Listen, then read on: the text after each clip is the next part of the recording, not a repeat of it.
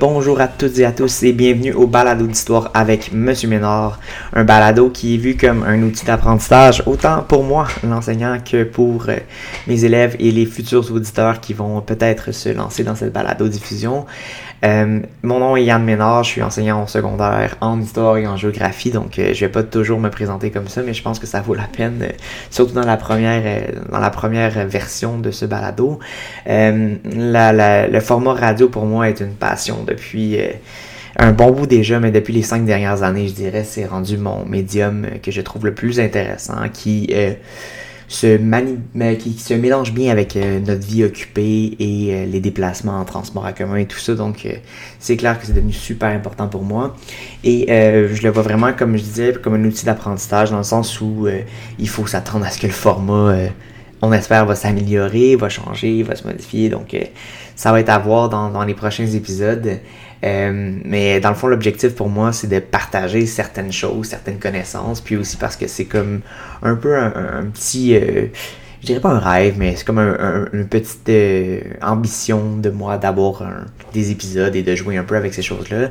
Ce que je réalise, c'est que c'est pas facile de faire des balados diffusion, donc euh, méga respect à ceux et celles qui se lancent dans cette discipline-là et qui font du travail incroyable, que ce soit les balados euh, de sources anglophones ou les balados sur audio. On a vraiment du bon matériel au Québec aussi qui se fait ces temps-ci. Euh, donc, euh, si vous êtes sur cette balado-là, c'est que probablement vous avez, soit vous êtes mon élève, vous êtes un ancien élève, ou vous avez été... on vous a partagé cette balado-là, donc vous êtes le bienvenu dans n'importe quelle autre, d'après n'importe quelle circonstance, vous êtes le, le bienvenu dans cette balado. Il faut aussi que, que, que je vous dise que bon, il y a toujours le, le sentiment, pas un petit peu un sentiment d'imposteur parce que bon, euh, je suis enseignant en histoire, euh, j'ai pas nécessairement de formation euh, dans le, le- les médias numériques, ni j'ai pas de doctorat ou de maîtrise en histoire, mais c'est un sujet qui m'intéresse beaucoup, puis je pense que c'est important aussi d'accepter, hein, d'avoir euh, de- de- de- d'accepter de, faire des erreurs et d'accepter de, de, de partager sa passion d'une façon qui vous semble la plus, euh, la plus idéale. Et moi, je trouve que la balado, c'est quelque chose de super là-dedans. Euh, c'est sûr que dans les premières minutes du balado, on va toujours avoir un peu de maintenance, donc des, des informations. Je pense que c'est important de garder un rapport avec nos auditeurs et tout ça, donc avec vous les auditeurs en fait. Euh, donc euh, moi je le vois comme cette introduction-là, je la vois comme la première partie. Je vais vous apporter un sujet qui est plus général sur l'histoire en début de, de, de balado diffusion et ensuite j'adresserai un concept qui aura rapport directement avec euh, mon cours d'histoire et de citoyenneté que j'enseigne en ce moment, qui est peut-être l'élément le plus important, le plus intéressant pour moi pour euh, être capable de transmettre cette passion-là. Donc, euh, sinon, ça, ce, ce, balado peut être partagé. N'hésitez pas, à lancer des commentaires, d'envoyer des commentaires, de, parler de ça et de m'écrire si jamais vous avez certaines questions par rapport à ce qui est produit. Donc, voilà, sans plus tarder, on va partir la première séquence de cette balado.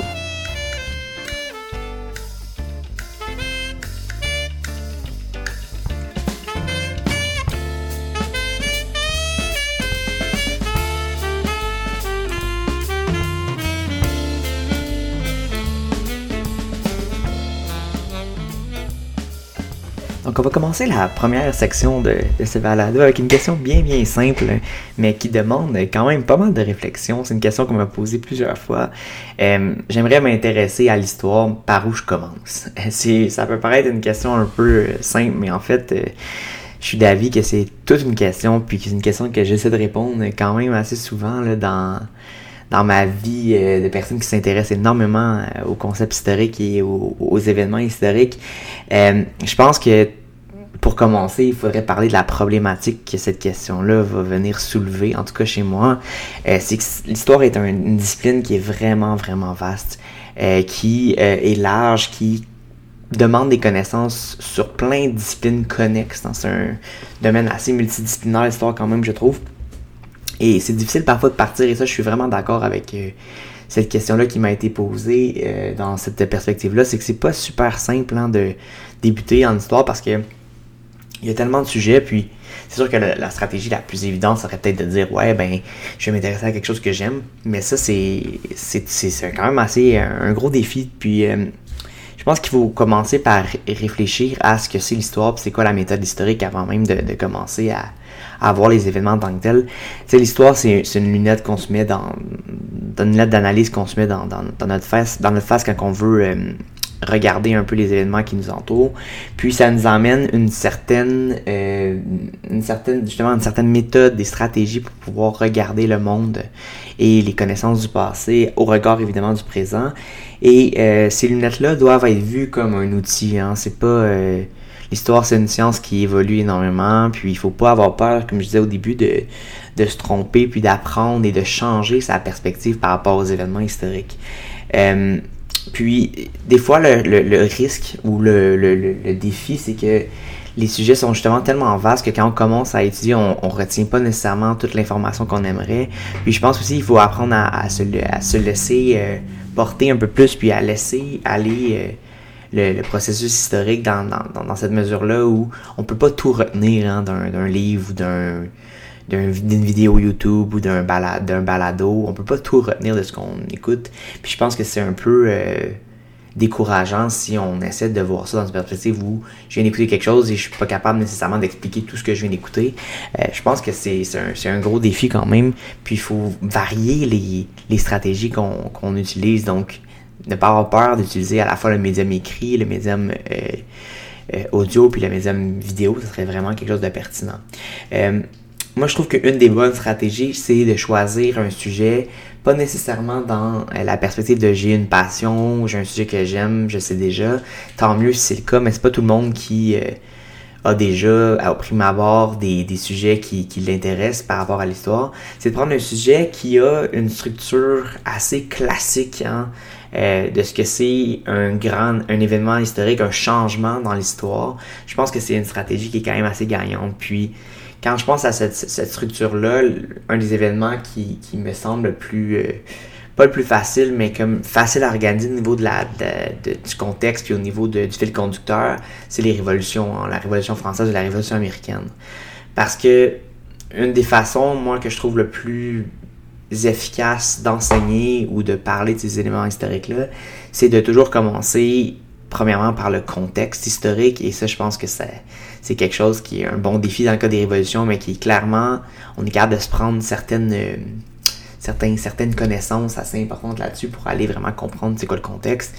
Euh, d'aller voir les causes d'aller voir ensuite les événements marquants le dénouement les conséquences et les leçons ou les ce qu'on en retire aujourd'hui. Je pense que c'est une super belle structure. Donc, prendre un événement comme ça qui a une structure assez euh, classique, même si on sait très bien que les révolutions sont très chaotiques aussi, c'est plus facile dans un sens parce qu'on peut euh, aller voir ces différentes stratégies-là et comprendre c'est quoi la lunette d'historien dans la perspective de la révolution américaine, de la révolution française.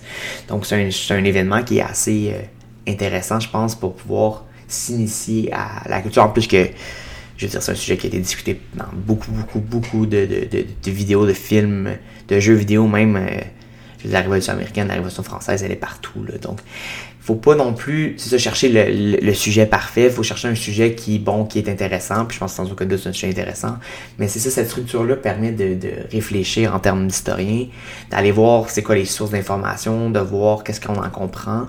Puis ensuite, c'est plus facile, je pense, de prendre une feuille ou de prendre un, euh, un médium peut-être sur l'ordinateur et tout ça, et de, résumer ce qu'on a vu en termes de, de, cette structure-là, je pense que ça vaut la peine. Donc, euh, dans, dans, cette perspective-là, ça peut être des sujets qui sont gagnants pour débuter dans, en histoire. Et encore une fois, c'est sûr qu'on peut pas faire le tour. Hein. L'histoire, c'est oui, c'est une lunette qu'on se met, mais c'est aussi euh, de voir différents aspects de la société.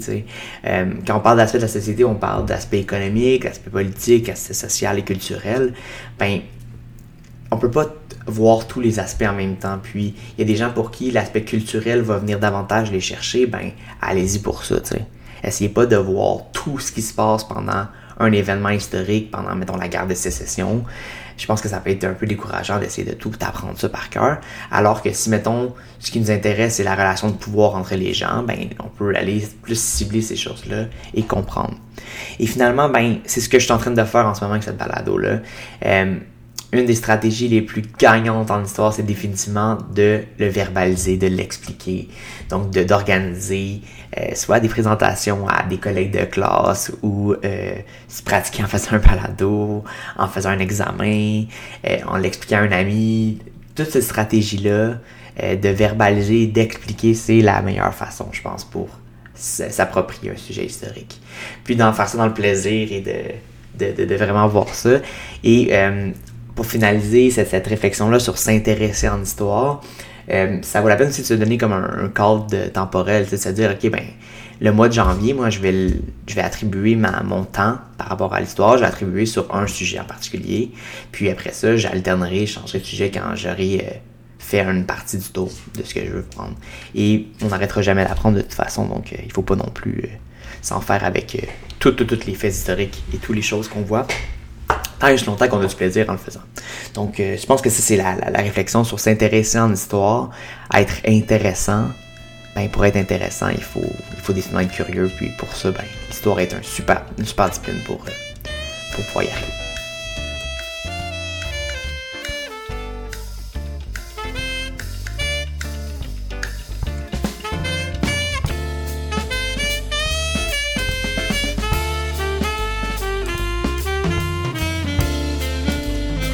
Pour des raisons euh, pratiques, mais aussi des raisons euh, euh, pour faire des liens avec la première partie de cette balado-diffusion-là, en ce moment, en classe, on étudie les révolutions. Donc, le premier sujet tombait, ça tombait sous le sens que on étudie le contexte du siècle des Lumières, le contexte des révolutions.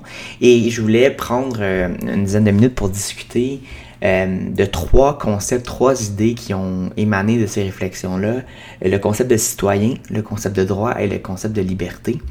Euh, donc, pour comprendre les révolutions, qu'elles soient américaines, françaises ou haïtiennes, euh, il faut comprendre les réflexions qu'on a, euh, qui, qui, qui, ont eu cours en Europe à cette époque-là, euh, par rapport au pouvoir politique. Et on sait que, bon, contexte de contexte, si on veut, euh, donc en Grande-Bretagne et en France, mais aussi à d'autres endroits en Europe, ce sont des rois qui règnent sur le pouvoir sur le pouvoir politique et le roi partage ou non, pas souvent non, avec son pouvoir avec euh, la population. Et dans le cas de la Grande-Bretagne, la Grande-Bretagne va, vivre ce qu'on appelle la glorieuse révolution au 17e siècle, où, va, euh, où la Grande-Bretagne va euh, signer euh, deux documents assez importants, euh, l'habeas corpus qui vient mettre en place un système de justice ainsi que la déclaration des droits anglaise qui vient coup à coup limiter le pouvoir du roi du côté de la France, ben, on a euh, un personnage qu'on connaît assez bien qui est Louis XIV qui va euh, dominer le paysage de la politique euh, française avec un régime absolutiste de droit divin, donc le roi qui a tous les pouvoirs et la population qui n'en a pas beaucoup. donc dans, ce contexte-là, il y a des philosophes qui vont commencer à réfléchir à l'organisation et la séparation des pouvoirs dans la société et vont imaginer un concept de droit. Et pourquoi c'est un sujet qui me semble important? Premièrement parce que ça explique ou ça aide en tout cas à expliquer euh, les documents qui vont être signés à la suite des révolutions américaines et françaises, mais aussi dans l'actualité, on discute souvent de ces concepts de liberté, de droit. Puis c'est intéressant de voir une perspective européenne pour discuter de pourquoi ces droits-là ont été mis en place. Donc, le premier concept qu'on peut euh, essayer de définir, c'est le concept de citoyen. Euh, un citoyen, c'est euh, le, membre de la société qui détient des droits politiques. Des droits politiques comme le droit de manifester, le droit de voter, le droit de se représenter. Donc, un citoyen va participer d'une façon ou d'une autre à, aux décisions de sa société. Et euh, le citoyen, donc, détient des droits. Et les droits, ce sont des libertés qu'on accorde à ce citoyen-là. Donc, les trois concepts sont en lien les uns les autres.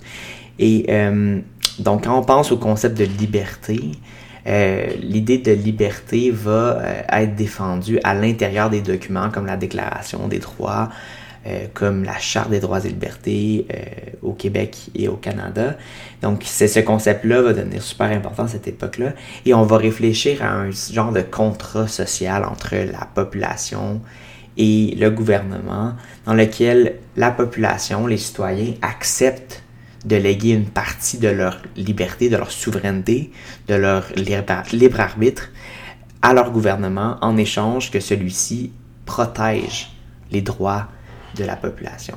Et ces réflexions-là, malgré que mon explication est, grandement incomplète, là, euh, ces réflexions-là vont euh, venir guider en quelque sorte les discussions par rapport à la répartition du pouvoir politique en France, euh, aux États-Unis et plutôt en Grande-Bretagne aussi.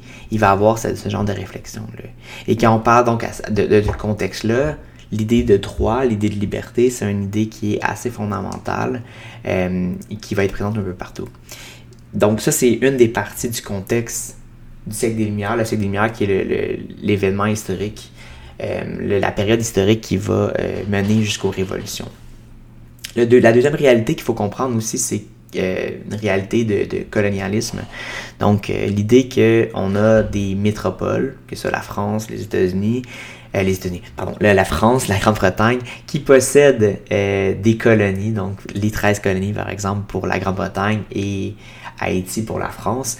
Et dans cette réalité-là, il y a aussi euh, une relation de pouvoir qui est bon à l'intérieur même des frontières, mais aussi entre la métropole et les colonies. Donc ça aussi, ça va faire participer au débat social, au débat des idées dans cette période-là. Donc, dans cette, dans, cette idée-là, c'est ce qui va mener un peu euh, aux, réflexions et ce qui va amener plusieurs philosophes comme Jean-Jacques Rousseau, comme John Locke, à réfléchir sur euh, l'organisation du pouvoir dans la société, même allant avec Montesquieu et la séparation des pouvoirs. Donc ça, c'est le, le, contexte idéologique derrière tout ça. Puis évidemment, au début de, de, de, la balado, je discutais qu'il y avait plusieurs aspects historiques, hein, donc il y avait culturel, économique, politique, social et tout.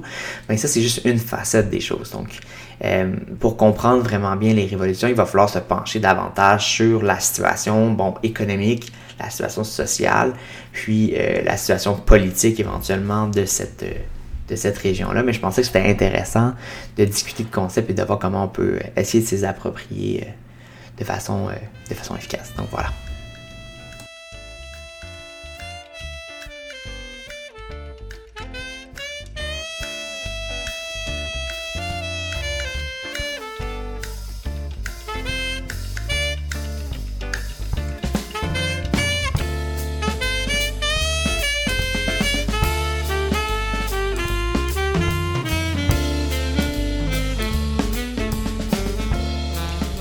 Que faut-il retenir?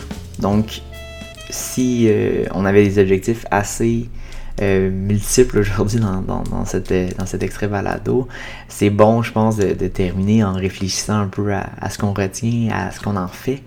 Euh, donc, le, premier élément important, c'est que pour moi, personnellement, de façon très, très introspective, ça me permet de jongler avec avec ce médium-là et d'essayer de voir ce que je suis capable d'en faire.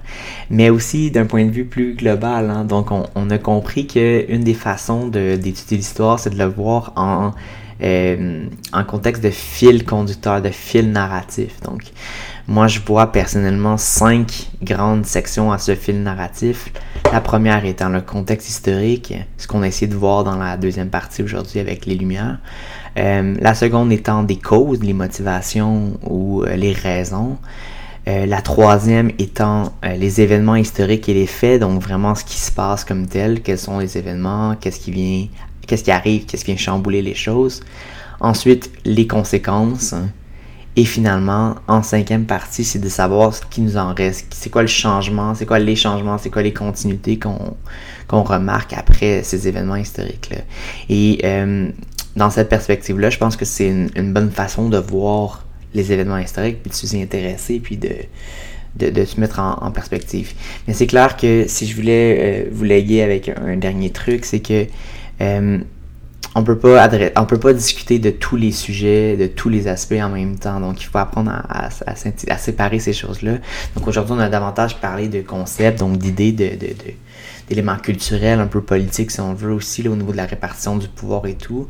Mais euh, en regardant un seul élément d'analyse, il faut comprendre qu'on a une vision partielle et qu'il faut être capable après ça d'aller euh, d'aller d'aller combiner euh, ces efforts-là avec des, données en économie, des données en société, en démographie, etc. Donc, j'espère que ça vous a permis au moins de de regarder quel genre de modèle euh, ce balado peut vous offrir.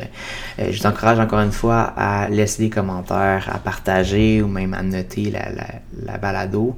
Et sachez que euh, bon, ce, type de balado-là va, va, évoluer dans le temps, donc on peut s'attendre à beaucoup de changements et peut-être à un, une meilleure organisation de, du fil conducteur. Donc je vais vous souhaiter une super belle journée. Au plaisir de vous retrouver dans c'est un autre, une dans un autre fil conducteur et dans une autre narration historique dans les prochaines semaines. Bonne journée.